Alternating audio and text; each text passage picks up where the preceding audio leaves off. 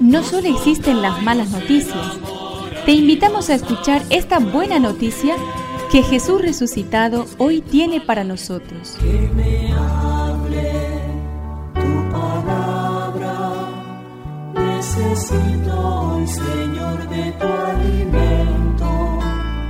Hoy en todo el mundo se escuchará esta palabra. Lucas 7 del 11 al 17. Jesús se dirigió a una ciudad llamada Naim acompañado de sus discípulos y de una gran multitud.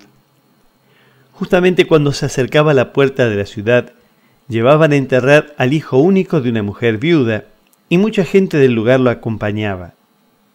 Al verla el Señor se conmovió y le dijo, No llores. Después se acercó y tocó el féretro.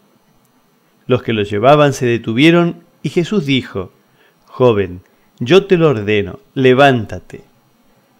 El muerto se incorporó y empezó a hablar. Y Jesús se lo entregó a su madre. Todos quedaron sobrecogidos de temor y alababan a Dios diciendo, Un gran profeta ha aparecido en medio de nosotros, y Dios ha visitado a su pueblo.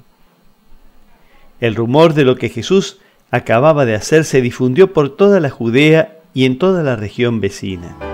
Que me aliente tu espíritu, necesito que me de valor. No puedo evitar la imagen de tantos jóvenes y no tan jóvenes tirados en las calles después de las fiestas de los fines de semana y quisiera recogerlos y decirles, ¿qué has hecho? Levántate en nombre de Jesús y vuelve a vivir una vida digna de Hijo de Dios. Hay que levantarse de nuestra vida mediocre y salir a las calles y recoger el alma y el cuerpo de nuestros jóvenes perdidos. Pregúntale a Jesús qué puedes hacer por los jóvenes de tu ciudad, de tu barrio, de tu pueblo.